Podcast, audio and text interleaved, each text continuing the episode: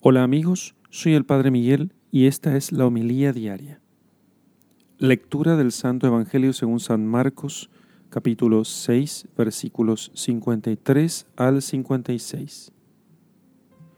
Terminada la travesía, llegaron a tierra en Genezaret y atracaron allí. Apenas desembarcaron, le reconocieron enseguida recorrieron toda aquella región y comenzaron a traer a los enfermos en camilla a donde oían que él estaba. Y donde quiera que entraba, en pueblos, ciudades o aldeas, colocaban a los enfermos en las plazas y le pedían que tocaran siquiera la orla de su manto. Y cuantos la tocaron quedaban salvados. Palabra del Señor. Gloria a ti, Señor Jesús. Es común que veamos en los evangelios cómo los eh, atrás de Jesús, cuando Jesús va visitando ciertos lugares, la gente va acercando a Jesús a sus enfermos, de tal modo que Jesús los tocara, que se acercara a ellos, que les diera una palabra de aliento, que curara sus enfermedades. Y aquí en este texto resalta cómo aquellas personas traían a sus enfermos en camilla a donde oían que estaba Jesús y donde quiera que entraba Jesús en pueblos, ciudades, aldeas, colocaban a los enfermos en las plazas, le pedía que tocaran siquiera la orla de su manto. Entonces, vemos cómo Jesucristo inspira en todas aquellas personas eh, a vivir la caridad en sus relaciones sociales. Ciertamente, Jesucristo vino a sanar eso. Las relaciones sociales sin Jesucristo son relaciones eh, que están fundadas simplemente en el poder, donde la voluntad de poder es la que prima por encima del bien, del, bien común de la sociedad e incluso del bien individual.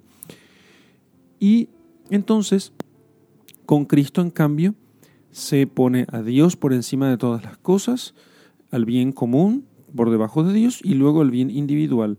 Pero todo este bien individual, el bien común, están todos orientados hacia Dios, de tal modo que lo que nunca puede eh, excluirse es Dios.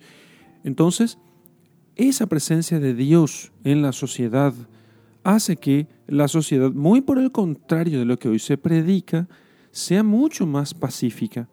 Porque como Dios es amor, entonces allí donde se predica a Dios de verdad, allí siempre va a regir la caridad va a regir el amor entre los hombres.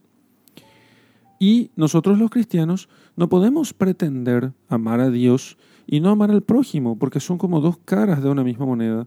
San Juan va a recordarnos que mm, el que dice que ama a Dios pero no ama a su prójimo es un mentiroso. No puede amar a Dios si no ama a su prójimo. Entonces, en la vida social, nosotros los cristianos estamos llamados a procurar el máximo bien posible, que no es otra cosa que la salvación del alma, para el prójimo. Debajo de ese máximo bien posible, también hay otros bienes intermedios, como el alimento, del, el alimento, el vestido del cuerpo, la educación, cierta facilidad de comunicación entre los hombres. Todas esas cosas son muy buenas y pueden ciertamente ayudar y ayudan a que se pueda facilitar el acceso a los medios que nos salvan. Evidentemente es mucho más fácil llegar a la iglesia para recibir el bautismo cuando hay caminos que cuando no los hay. Entonces, sin embargo, el fin último es el amor a Dios.